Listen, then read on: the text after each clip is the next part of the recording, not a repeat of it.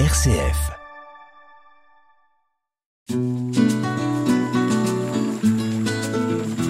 Laudato Si, déjà demain, sur une RCF Belgique.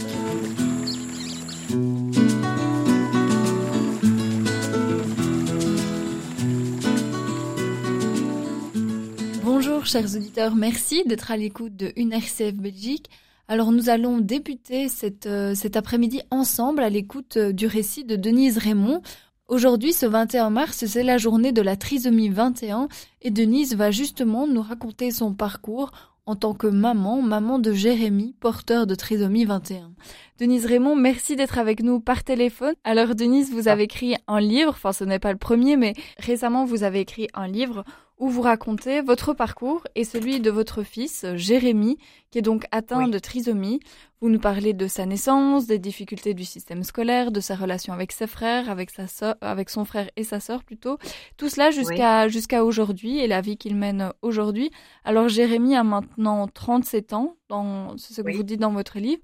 Pour commencer, pourquoi avez-vous choisi d'écrire ce livre euh, maintenant, après près, euh, je dirais de car... euh, oui, sa naissance, ça fait déjà une trentaine d'années. Pourquoi maintenant? Eh bien, en fait, euh, ce livre n'est pas le premier sur le sujet. Là, celui-ci, c'est vraiment l'aboutissement parce que je parle de mon parcours avant d'avoir Jérémy. Mais le, le- il y a toujours eu un tronc commun, c'est-à-dire par rapport aux, aux apports, euh, par rapport aux professionnels, orthophonie, kiné, etc. Et en fait, j'ai, écrit ce livre parce que je prenais tout le temps en note tout ce que je faisais pour Jérémy, donc depuis petit. Et euh, ça a duré des années en fait, hein, parce que je prenais en note euh, non seulement les séances quand il avait des séances de, en l'occurrence de kiné ou d'orthophonie, de tous les professionnels qui pouvaient venir à son aide. Et, et en fait, un jour, le, bloc était complet, le bloc d'écriture était complet, et euh, je me suis dit pourquoi pas euh, en faire un livre? En fait, c'est ma fille qui me l'a suggéré, et euh, pour aider les autres, en fait c'était pas du tout à but lucratif. C'était c'était uniquement pour aider les autres personnes, voyant que de toute façon, donc Jérémy est né en 80, fin décembre 84. Eh bien, il y, a- il y avait rien pour euh, pour aider les gens, les parents ou les aidants pour le quotidien. Il n'y avait pas de conseils, il y avait rien. Et j'avais qu'un livre qui datait de très très vieux euh, sur la trisomie 21.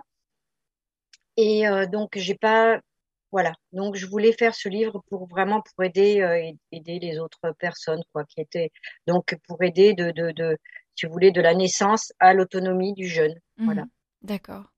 Alors justement, vous, donc comme vous le disiez, vous, vous avez débuté ce livre euh, par votre parcours, on reviendra là-dessus euh, par la suite, mais nous, vous, nous racontez aussi surtout la naissance de Jérémy, il y a eu quelques complications au début, et vous nous racontez effectivement que pendant les, les premières semaines de sa vie, donc vous étiez tenu à l'écart parce que il a eu, comme je disais, quelques complications, et à ce moment-là, vous n'étiez pas encore informé euh, de son handicap, de la trisomie 21, est-ce que vous pouvez un peu raconter à nos, éditeurs ce moment où voilà vous ça, vous était encore un peu caché, en tout cas on vous a préservé de cela euh, les, premières semaines.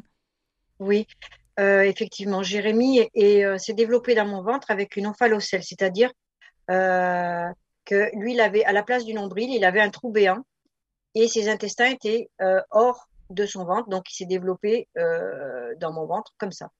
Et euh, quand il est né, euh, donc tout de suite le, médecin, enfin il faut vous dire qu'avant, pendant toute la grossesse, pendant les neuf mois, je n'ai absolument rien eu. Je n'ai pas eu de nausée, tout était très bien, tout s'était très bien passé.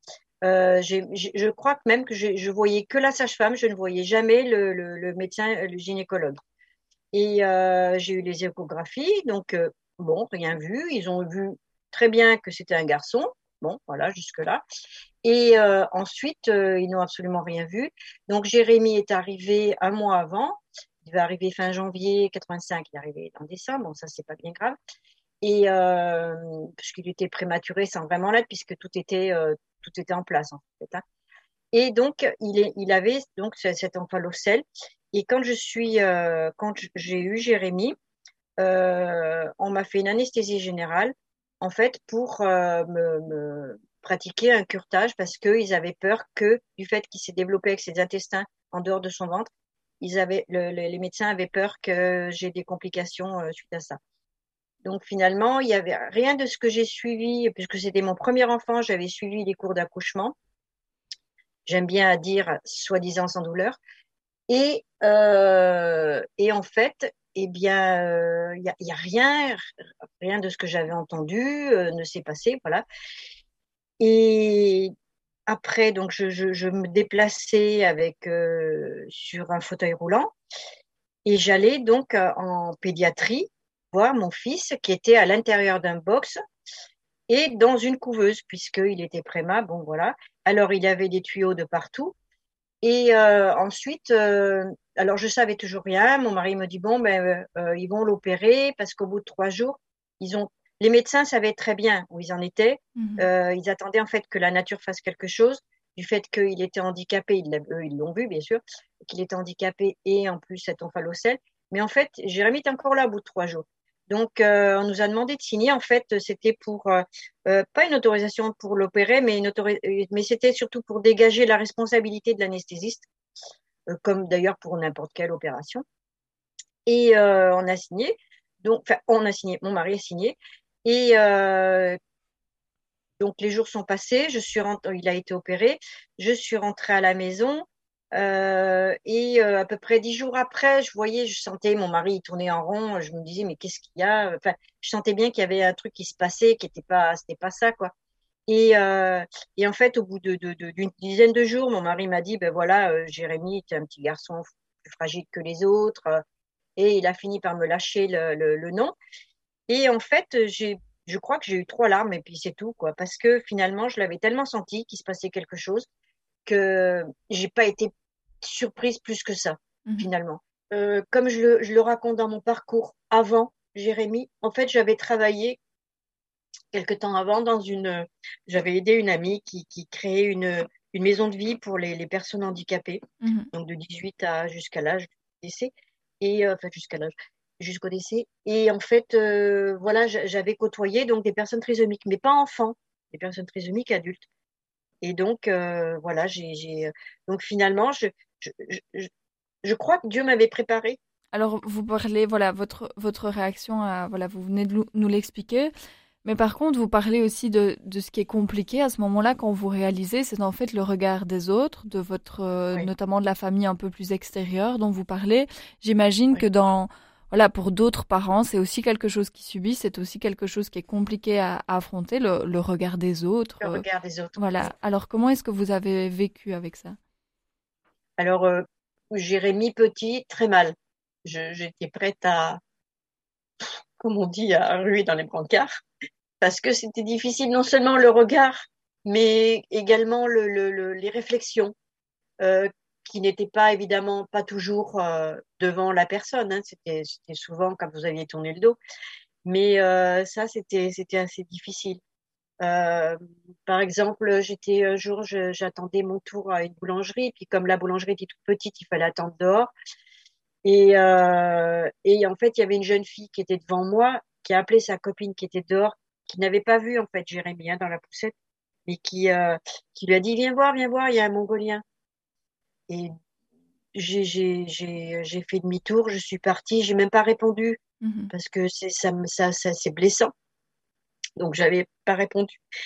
Et il y a eu beaucoup de, de voilà, de réflexions comme ça. Et Jérémy, il a su très tôt qu'il était différent des autres parce que d'une part, parce que son frère a 21 mois d'écart avec lui, donc il voyait très bien, même s'il est handicapé, euh, il y a quand même des choses qu'il comprend très bien. Et il a très bien vu que, que, que son frère était différent. Mhm. Il voyait très bien que les autres étaient, donc il restait là, les regarder, et puis peut-être que lui, effectivement, devait se demander pourquoi lui était comme ça et, pas comme, euh, par exemple, comme son frère, euh, voilà, ou comme d'autres, comme d'autres enfants. Mais euh, voilà, à l'école, c'était pareil. À l'école, je me mettais souvent en retrait et, et devant la porte de l'école et j'entendais des, réflexions, genre voilà, pourquoi cet enfant est là euh, Est-ce qu'il va pas euh, baisser le niveau de la classe Enfin, des choses comme ça, quoi. Alors que finalement, à la maternelle, je veux dire, ça risque pas grand-chose. C'est difficile, quoi. Et ça, il y en a, il y en a eu, il y en a eu beaucoup pendant le, pendant ces 37 ans. Il y a eu beaucoup de, de, de réflexions comme ça. Et, Jérémy supportait pas, il ne supporte toujours pas d'ailleurs, hein, le, regard des autres comme ça. Et une fois, d'ailleurs, nous étions dans un magasin et Jérémy me, me dit, j'en ai marre qu'on me regarde comme ça. J'ai tourné la tête pour pleurer. Mais c'est difficile aussi, quoi. Parce que c'est difficile pour lui, mais c'est difficile aussi pour moi et pour les. Je comprends les, autres parents aussi, quoi. Parce que si vous voulez, c'est un, c'est un, handicap qui se voit. Donc, euh, c'est facile de se moquer des gens comme ça.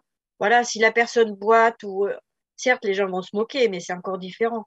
À l'école, il y a toujours, euh, les petits qui vont protéger la personne handicapée et puis les autres eh ben, qui se moquent, quoi. Mais quoi qu'il arrive, de toutes les façons, euh, à l'école, euh, que vous soyez handicapé ou pas, que vous ayez des lunettes, que vous soyez un peu rond, que vous ayez un peu euh, une couleur de cheveux autre que la, enfin, que la normale, c'est une bêtise que je dis.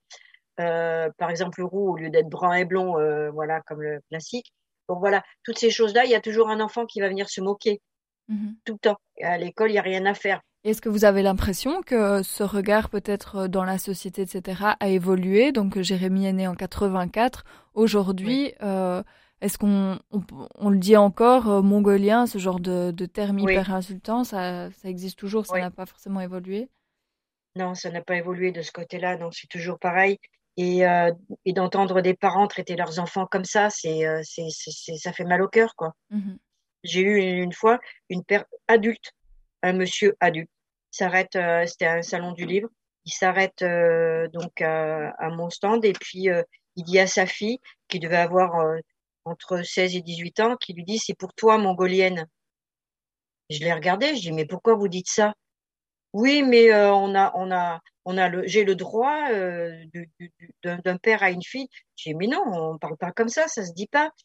Et en fait, il y avait un très gros malaise quoi chez, chez cette personne. Je sais pas, il, ça devait pas bien aller parce que bon bref.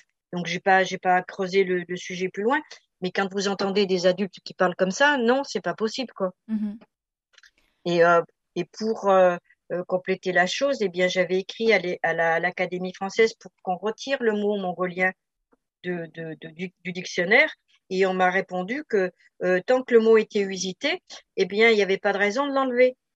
Euh, certainement, mais tant que les gens savent pertinemment que le mot est dans le dictionnaire et maintenant que c'est entré dans les dans la vie de tous les jours, quoi, ben il n'y a pas de raison que ça s'arrête. Mhm. Alors que finalement, ils auraient dû supprimer ce terme quand euh, le professeur Lejeune, en 1969, a découvert la maladie, a mis le nom euh, trisomie donc sur la maladie, et ils auraient dû, bon ben ils avaient peut-être autre chose à penser, enlever euh, ce terme du dictionnaire.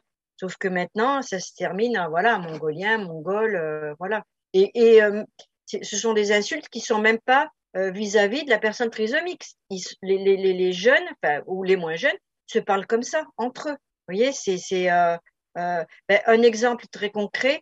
Je ne sais pas si vous, vous, avez déjà vu la, la, pièce de théâtre ou le film Le Père Noël est une ordure. À un moment donné, pourtant ce sont des adultes, à un moment donné, le, le, le personnage de, de Clavier dit Qu'est-ce qu'elle me dit, la mongolienne? Alors eux, les trisomiques entre eux, bon ben ils vont vous dire non, mais on, on ça se dit pas ce nom-là, ça se dit pas, on dit pas ça.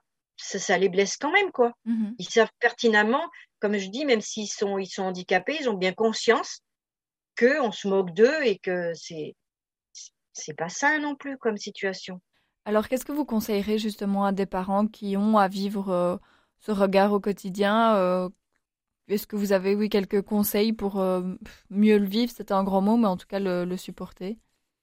Eh bien, déjà d'expliquer à son enfant qu'il euh, y a des personnes avec ces mots, hein, avec les mots que l'enfant comprend, pas des grands mots du dictionnaire, d'expliquer à son enfant qu'en fait, eh ben, tout le long de sa vie, il aura ce genre de regard, ce genre de réflexion, et qu'il faut qu'il le comprenne et pas, pas en vouloir aux autres. Et aux adultes, eh bien, euh, ben, de leur dire d'arrêter de, de, de, de, stigmatiser les, les, les, personnes handicapées, quel, mmh quel, que soit leur handicap. Et puis d'éduquer leur enfant de façon à ce qu'ils comprennent la différence et qu'ils la tolèrent surtout. Voilà. Merci, on va s'arrêter un moment, on va faire la première pause musicale de cette émission, on se retrouve juste après.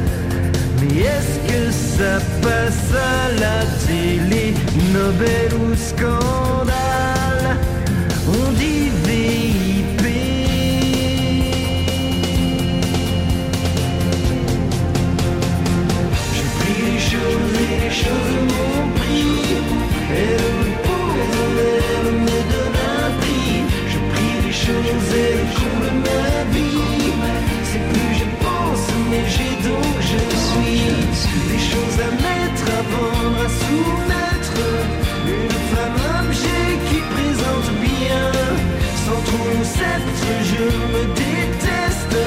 Ouais, mais je ne vaux rien. Je prie les choses et les choses m'ont pris. Elles me posent, elles me donnent un prix. Je prie les choses et les choses ma vie. C'est plus je pense, mais j'ai donc je suis. Un tatouage, un piercing, un bijou. Je veux l'image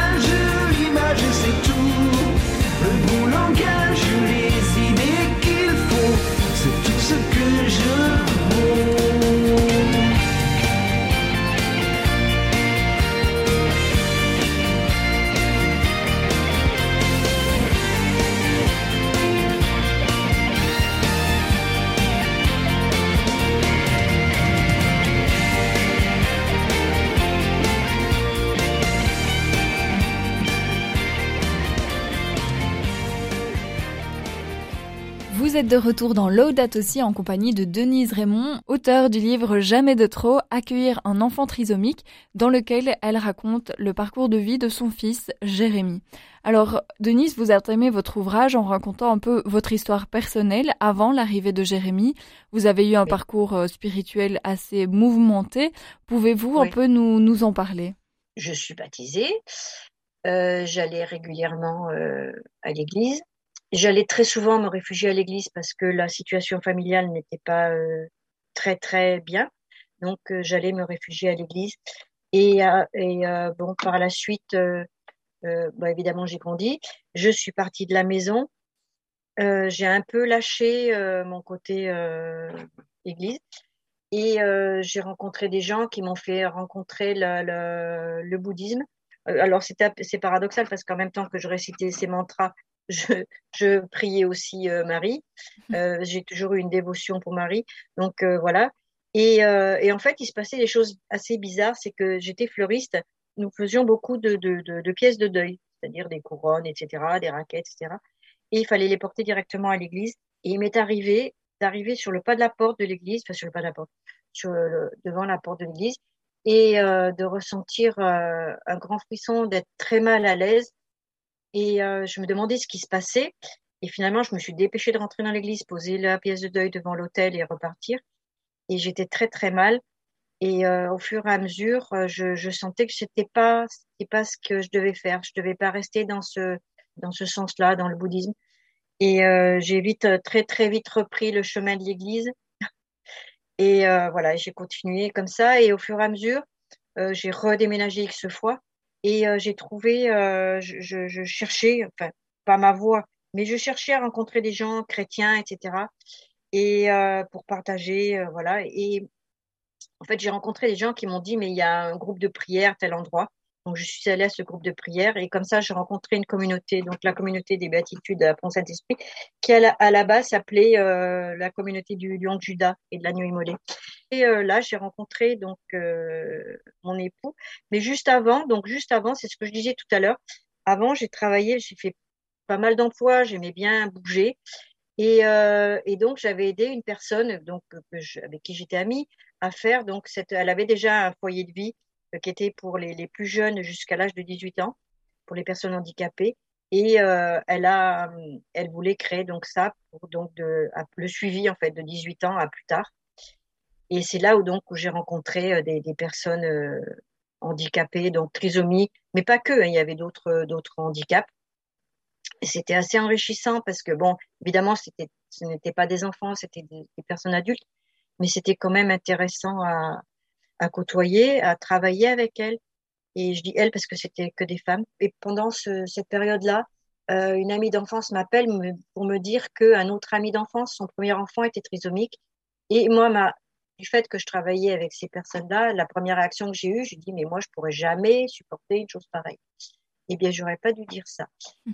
Le hasard n'existe pas et euh, je crois que Dieu justement m'avait préparé à, à, à, cette éventualité d'avoir un enfant euh, handicapé. Et donc, je, à la, à, quand je suis rentrée à la communauté, je n'étais pas du tout rentrée pour me marier ni quoi que ce soit.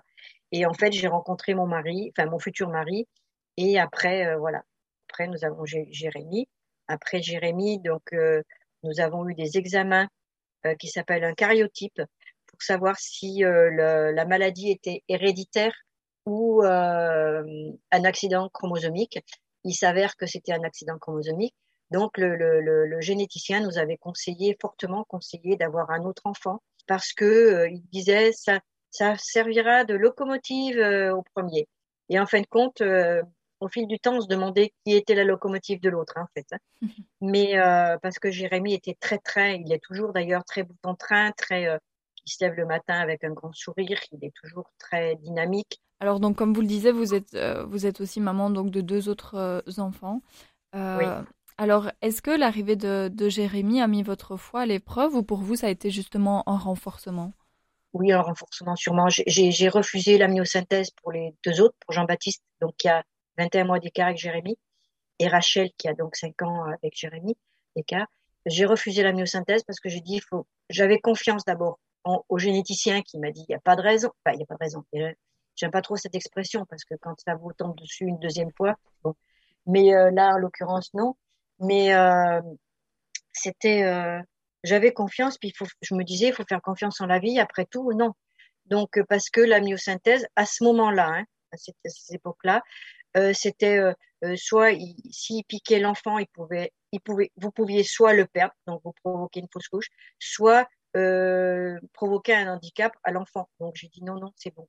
Un, un, ça suffit. Mmh. Donc, euh, mais finalement, en fait, du fait qu'ils aient 21 mois d'écart, les deux garçons, euh, ils étaient, euh, ils étaient très très proches et euh, et comme je vous dis, Jérémy voyait bien qu'il y avait une différence, mais il a il a compris très tôt en fait hein, qu'il n'était pas comme comme les autres enfants. Et puis les, les, certaines personnes donc de la famille lui ont fait comprendre aussi quoi. Voilà. Ça c'était compliqué à vivre. Même une personne m'a dit, m'a dit il aurait mieux mieux valu qu'il ne vive pas. Bah, c'est compliqué ça faut gérer ce genre de truc et euh, voilà quoi, c'est c'est difficile. Même mon mari ne l'acceptait pas. De toute façon, il l'a jamais accepté. Mmh. Il acceptait pas le, le, handicap. Il me disait parfois, il me disait mais je comprends pas. Il a tel âge, pourquoi il fait pas telle chose, telle chose. Mais enfin, il est handicapé. Faut... Oui, mais quand même, il a tel âge. Il avait pas, il, il y avait pas moyen. Et puis euh, quand on sortait, il marchait euh, plus loin que nous. Il était jamais à côté de nous. Enfin, et Jérémy, je crois qu'il a dû comprendre euh, son père, parce que finalement, ça restait son père. S'il y avait eu une blessure, j'ai jamais voulu en parler avec lui. Alors, on distingue très fort pendant tout, tout ce livre le lien qui vous unit en fait à Jérémy, notamment justement dans la structure de votre famille. Vous parlez justement des réactions de votre mari, ce qui paradoxalement peut-être vous rapproche encore plus de Jérémy. On sent vraiment un lien, un lien très fort entre vous. Et, euh, et, vous parlez notamment de transmission, de transmission de différentes choses, et notamment de transmission de votre foi. Vous avez, vous l'avez baptisé, vous avez fait ce choix. Est-ce qu'aujourd'hui, il, il porte la même, foi que vous? Ouais, peut-être à sa façon, parce qu'il a fait. J'ai voulu qu'il fasse sa première communion de façon à pouvoir aller communier, mais je savais que c'était inutile de le pousser à faire après euh, la confirmation, la communion solennelle. C'était pas la peine. L'important, c'était qu'il reçoive Dieu et qu'il et qu'il puisse, euh, voilà. Après, il, il, il vient pas quand je lui dis tu viens avec moi à la messe? Non, non. Il me dit c'est pas mon truc parce que parce que c'est long pour lui, c'est trop long. Mhm. Peut-être sa façon à lui, je sais pas du tout. Sinon, si euh, je je je je lui ai jamais posé la question en fait. Parfois, je lui dis tu te rappelles de telle prière, telle prière? Bon, alors on prie ensemble, mais euh, mais je pense que ça doit être au fond de son cœur. Alors, un des grands chapitres aussi du livre, justement, en parlant de transmission, c'est toute cette étape euh, du parcours scolaire qui a été euh, clairement très compliquée, on le comprend. Ouais. Alors, les institutions sont un peu différentes en Belgique, mais c'est dans tous les cas de toute façon euh, inadapté, je pense. La situation reste plus ou moins la même. Est-ce que vous pouvez nous parler un peu de ce moment? Et surtout, il y a, je trouve quelque chose de très intéressant. Vous expliquez, notamment pour les, les parents qui seraient dans votre cas, l'apprentissage par la stimulation constamment, pouvoir stimuler. Jérémy pour, pour faire évoluer ses, ses connaissances, ses aptitudes, etc. Est-ce que vous pouvez un peu nous parler de cet apprentissage par la stimulation? Eh bien, euh, de pas le mettre, de pas mettre euh, l'enfant en position d'échec, même si il a, il a raté un truc qu'on lui a demandé de faire, un dessin ou qu'il a débordé des, des traits ou voilà, toujours lui, le, en fait, le féliciter, lui dire c'est très bien, euh, mais tu pourrais faire comme ci ou comme ça. Jamais le mettre en position d'échec. Ça, c'est très important. Et donc, tout le temps, voilà, tout le temps lui dire que c'est bien ce qu'il fait. En fait, à la limite, j'allais dire presque dire, c'est, il faut le faire pour d'autres enfants, enfin, d'une façon différente. Pour les enfants handicapés, il faut vraiment, en l'occurrence pour la trisomie, vraiment lui dire tout le temps, euh, il réussit, euh, par exemple, à, attacher son lacet de chaussure tout seul, c'est très bien, il faut le féliciter et lui dire la prochaine fois, ben, tu feras comme ci ou comme ça. Euh, pour s'habiller, pour manger, pour éviter qu'il s'en mette de partout. Tout le temps lui dire, c'est très bien, tout le temps le féliciter même si vous voyez très bien que c'est complètement raté, ça fait rien. Et pour l'école, c'est ça aussi, c'est très important qu'il soit pas en position d'échec. Ne, pas pousser l'enfant à, vouloir absolument qu'il soit, enfin, je veux dire comme les autres, qu'il ait un niveau intellectuel. À un moment donné, n'importe quelle personne, d'ailleurs, à un- moment donné, le niveau intellectuel, ça s'arrête, quoi. Je veux dire, on peut pas, y a, on peut pas aller au-delà de ce qu'on peut apprendre. Donc, euh, de ne pas mettre l'enfant aussi également donc au niveau de l'école, au niveau de la scolarité, ne pas mettre l'enfant en position d'échec, parce que comme je vous disais tout à l'heure, il y a déjà assez de, prétextes pour se moquer d'un enfant. Donc si en plus vous le mettez en position d'échec, ça va pas quoi. C'est vous l'enfoncez plus qu'autre chose. Par exemple, les AVS, donc en, Belgique, je sais pas comment ça se passe. Bon, maintenant ils appellent plus, ils appellent plus ça euh, AVS, ils ont changé de nom. Mais ça veut dire la même chose. La plupart du temps, euh, la, personne vient deux fois et puis après elle est mutée ailleurs. Et après, on vous dit, euh, l'école vous dit, bah, écoutez, gardez votre enfant avec vous parce que on n'a pas de, on n'a plus d'AVS. Voilà. Et l'instituteur ou l'institutrice ne veut pas s'occuper d'un enfant en particulier alors qu'il y a le- les autres élèves. Donc c'est euh, très compliqué et effectivement, ça met l'enfant en position d'échec. Moi, j'ai eu le, euh, mais c'était pas par rapport à la à l'échec, c'était quand il était en crise parce qu'il a fait donc euh, une petite classe, la, la plus petite donc de maternelle. Bon, après il a fait deux moyennes sections et deux grandes sections. Mais euh, quand il y avait les, les, les réunions d'intégration, c'est-à-dire qu'il y avait l'instituteur, le directeur de l'école, le psychologue, l'orthophoniste, le kiné et moi. Alors ça changeait tout le temps de psychologue, on n'avait jamais le même psychologue. Euh, c'est arrivé que j'avais j'ai eu une, une psy euh, qui est arrivée avec son livre sur les genoux en train de regarder ce que c'était que la trisomie 21. Euh, une autre fois, j'ai eu une, institutrice qui, euh, qui euh, à trois fois, je crois, elle a dû le répéter. Euh, mais euh, c'est la première fois que j'ai un enfant trisomique, à tel point que je lui ai répondu, ben moi aussi, c'est la première fois que j'ai un enfant trisomique, parce que c'était plus possible quoi de- d'entendre ce genre de réflexion. Euh, même un psychologue, une fois, il, il pose une question qui m'était adressée en fait. Il attendait que d'autres intervenants répondent, et en fait, je lui ai répondu, puisque quoi qu'il arrive, la question était pour moi. Et il était tout étonné. Ah bon, mais vous avez compris ma question Mais ça veut dire quoi cette réflexion? Bien sûr, j'ai compris la question. Il s'imagine que, comme une fois j'ai aussi entendu ce genre de réflexion, que les, euh, les enfants des, de, de, personnes prolétaires étaient des enfants dégénérés. Quand vous entendez ça, mais c'est pas possible. J'ai eu aussi, euh, quand Jérémy, donc après, il est parti en CLIS, et la CLIS, c'était la première fois, tout du moins dans le Gard, que c'était, il y avait une classe qui se créait comme ça, donc c'est la classe d'intégration scolaire. Maintenant, ce sont que des Ulysses. Et dans cette école primaire, le directeur, en fait, était contre parce qu'en fait, on lui avait imposé euh, cette classe-là dans son école. Et Jérémy subissait parce qu'il y avait une classe également de, s'appelle de perfectionnement, donc pour les élèves qui suivaient pas, mais ils, n'étaient pas handicapés. Et Jérémy était son, leur souffre-douleur. Et euh, j'étais allée voir donc le directeur pour lui en parler. Et en fait, il m'a répondu que euh, finalement, ben, si je voulais l'intégration, ben, il fallait que j'accepte ça. Finalement, je me suis orientée vers un IME. Je savais pertinemment que Jérémy pourrait pas suivre dans une en classe euh, normale après en primaire. Et il y avait, j'avais que l'IME comme solution pour euh, pour qu'il soit tout le temps dans, ce système de, intégré quoi, d'intégration avec d'autres enfants, qu'il soit pas à la maison euh, du matin au soir. Et après l'IME, il a fait donc l'IM Pro. Et après, il a fait le travail en ESAT. Voilà. Mhm. On va, revenir justement hein, sur, euh, sur le travail qu'il occupe actuellement. Euh, on va marquer, euh, chers auditeurs, une, dernière pause musicale et puis on abordera aujourd'hui la vie, aujourd'hui à 37 ans, de Jérémy. On se retrouve juste après.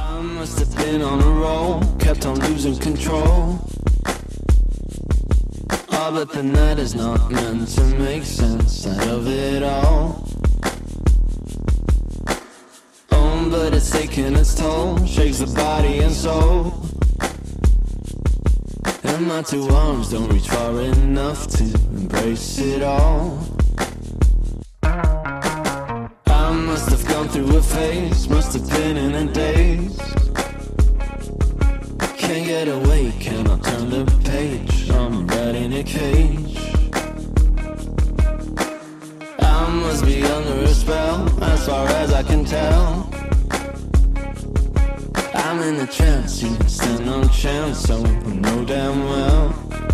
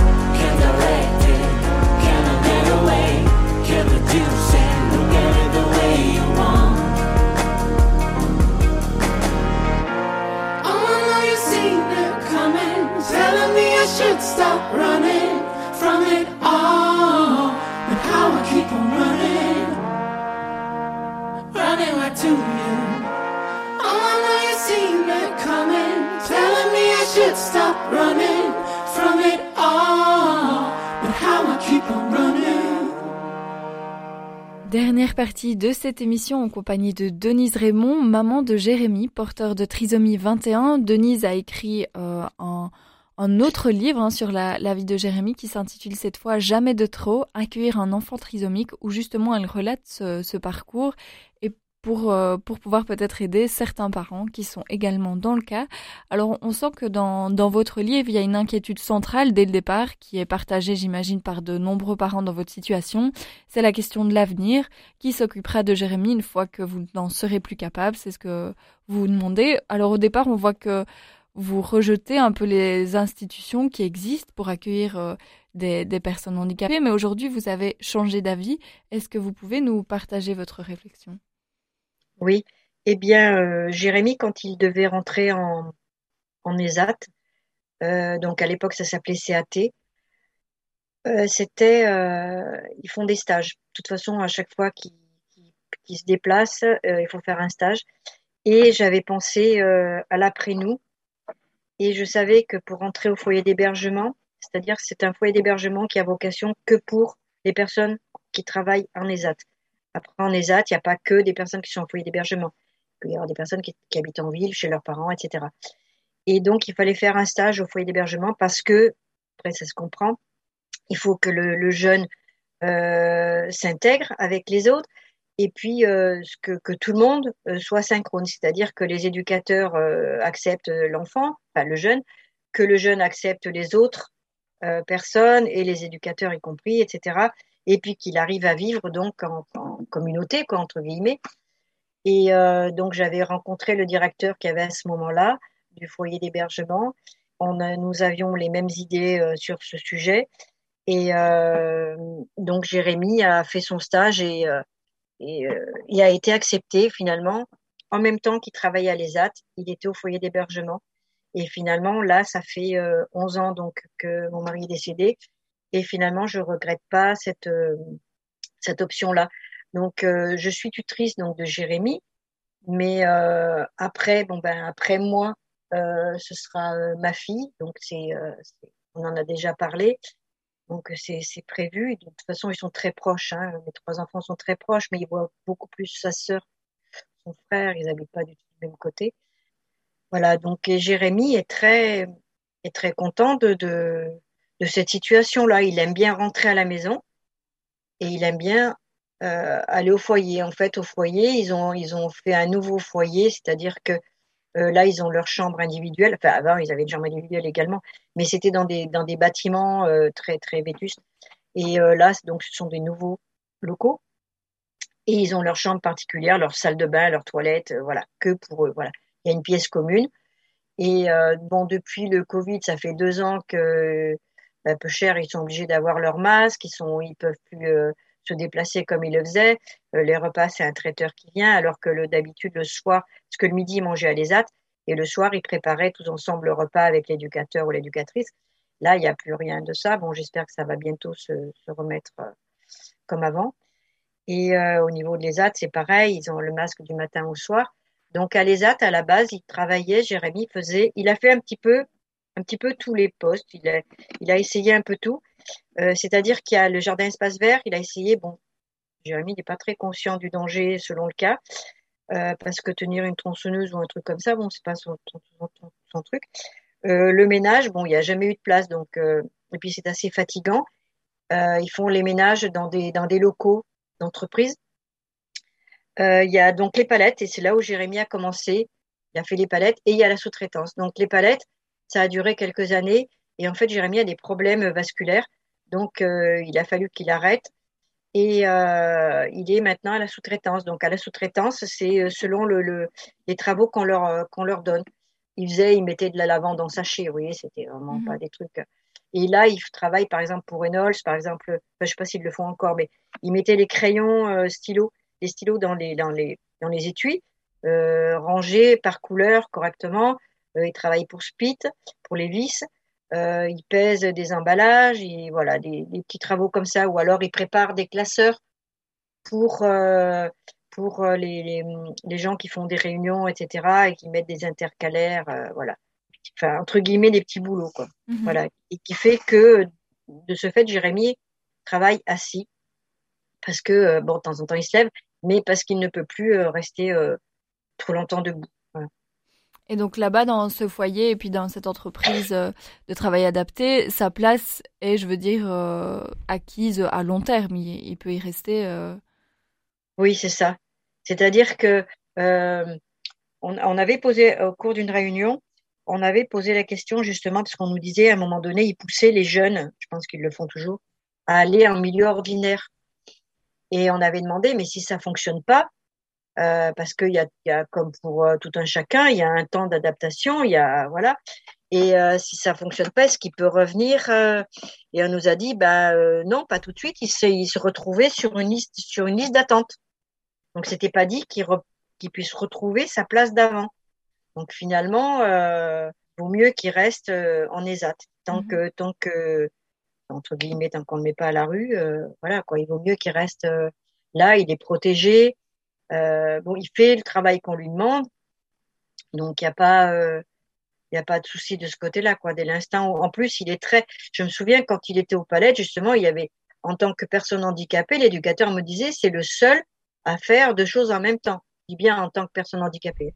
Et il était travailleur, quoi. Il, il rechignait pas, euh, il faisait, il suivait bien les consignes et ils avaient du mal à le laisser partir. Donc euh, voilà, alors qu'il a fallu qu'on fasse le protocole pour que Jérémy puisse aller euh, changer de, place de travail, quoi. Parce que ça, ça passe par le, donc la médecine du travail et ça a été compliqué. On l'a fait par deux fois pour qu'il puisse changer de, place. Alors que quand même sa, situation médicale euh, faisait que il pouvait pas rester debout, mais non, non, ils, ils avaient du mal à, à le laisser. Euh, bon, après, fait quand même, hein, ils l'ont laissé partir, mais euh, c'était compliqué. Alors, on sent dans ce livre euh, vraiment tout l'amour que vous avez pour votre enfant, vos combats permanents pour son bien-être, et en même temps, on imagine aussi l'épuisement, la fatigue constante depuis 37 euh, ans que vous avez, vous avez pu porter. Comment est-ce que vous avez fait pour supporter cette charge mentale? Bonne question. je pense que c'est, je pense que c'est ma foi. C'est vrai que je prie beaucoup. Euh, quoique, il y a des périodes où je prie moins parce que je suis remplie de doutes, ben, comme beaucoup d'ailleurs. Je pense que c'est ça. Et puis, de me dire tout le temps euh, que j'ai pas le droit de baisser les bras, quoi, pour lui, quoi. J'ai, j'ai pas le droit parce que si, si, si moi je baisse les bras alors que le reste de la famille s'en fiche, euh, mais qui, qui, qui va, qui va l'aider, qui va s'occuper de lui? Donc euh, finalement, eh bien, je me posais pas plus de questions que ça. J'avançais, j'avançais, j'avançais, et je continue d'avancer.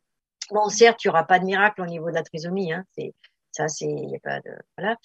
Euh, c'est ce que ma fille me disait une fois euh, parce que ça l'a fait, ben, ça l'a fait sourire oui et non parce que euh, pour il fallait refaire les dossiers parce que ça c'est pareil, c'est une une maladie incurable et vous avez quand même à refaire les dossiers tous les cinq ans. Et donc, ben, régulièrement, vous avez droit à avoir l'assistante sociale qui vient vérifier, machin. Et une fois, ma fille me dit, euh, en parlant de la personne qui était là, elle est venue vérifier si Jérémy était toujours trisomique. Bah oui, enfin, ça m'a fait sourire, mais oui, c'est dans un sens, oui, c'est ça. C'est euh, voilà, et, et, ça, si vous voulez, ça, d'être obligé de refaire, ben ça, ça vous, ça vous, eh ben vous n'êtes pas comme les autres, quoi. Vous êtes toujours dans le handicap, on vous enfonce encore plus, vous voyez. Mmh si, euh, pas, pas dire que vous essayez de l'oublier parce que votre enfant, bah, il est là, il est, il est bien handicapé. Mais je veux dire, euh, non, au lieu de vous aider, on, vous, allez, on vous le rappelle. Ouais, la petite, piqûre de rappel tous les cinq ans pour dire, euh, vous rappelez, vous avez une personne handicapée, voilà. Et ça, c'est assez, c'est assez compliqué à gérer.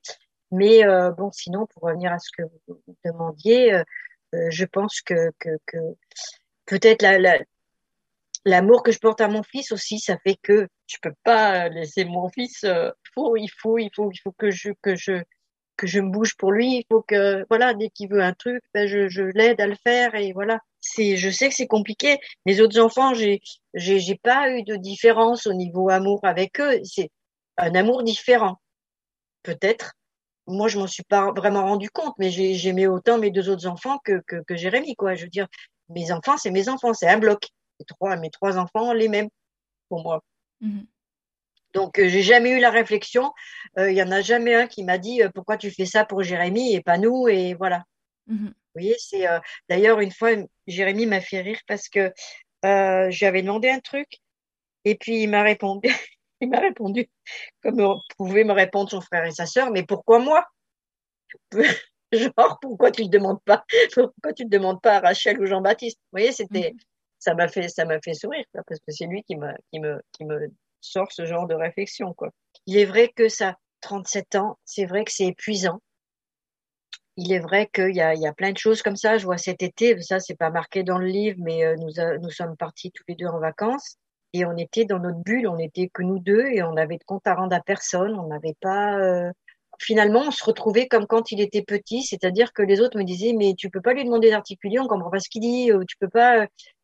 En fait, on est dans notre bulle, on n'a pas vraiment besoin de se parler, on, se comprenait comme si on avait ce, ce je veux dire, le cordon ombilical, il y a un moment qu'il est coupé, mais euh, comme si on avait toujours ce lien entre nous deux.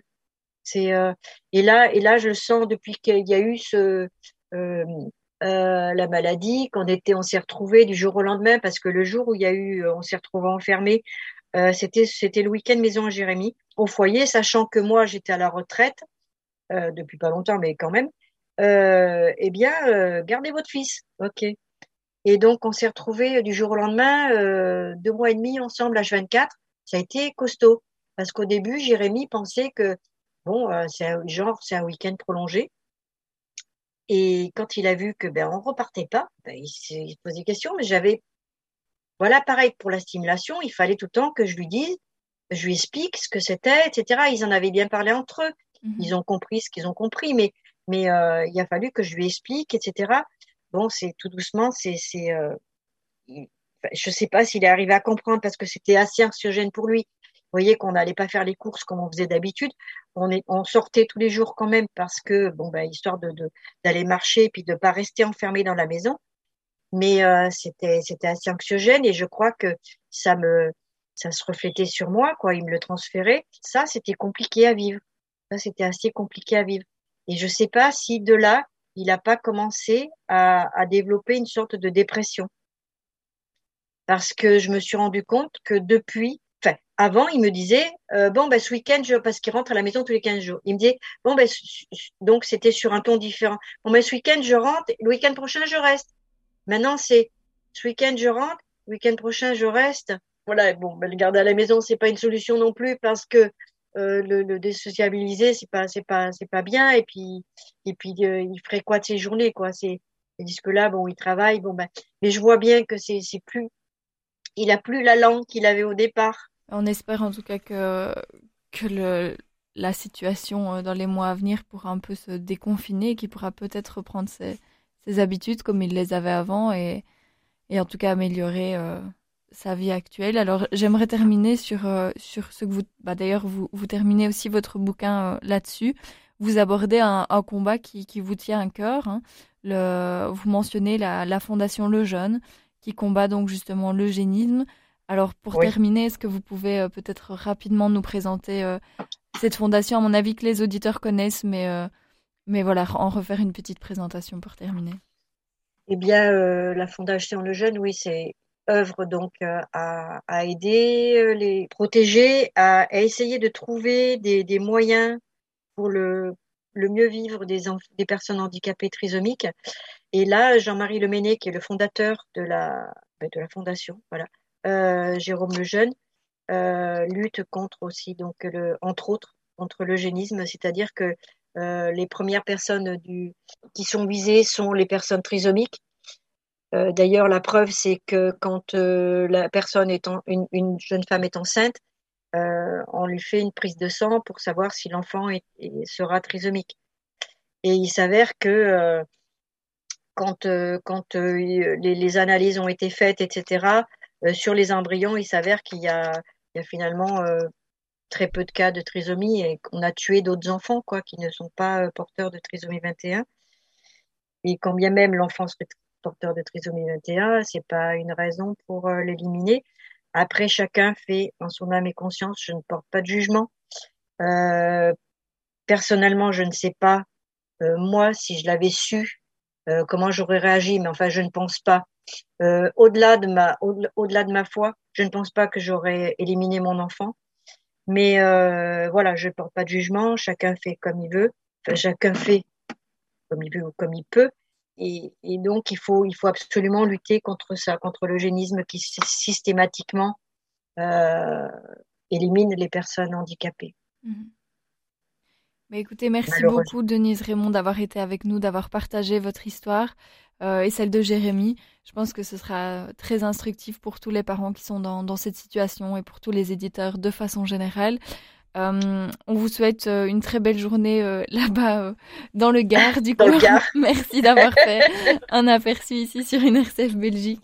À tous les auditeurs, on se retrouve la semaine prochaine pour un nouvel épisode. Au revoir. Je vous remercie beaucoup. Ah aussi, le 21 mars, c'est la journée mondiale de la trisomie 21. Voilà. Ça, on le saura. Porter des chaussettes différentes, c'est pour montrer. c'est drôle, mais c'est pour montrer ça, la différence. Voilà. -hmm. Merci beaucoup.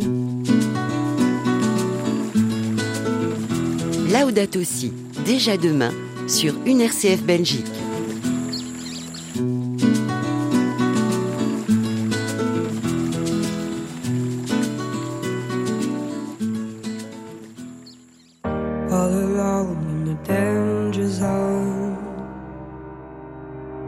Are you ready to take my hand?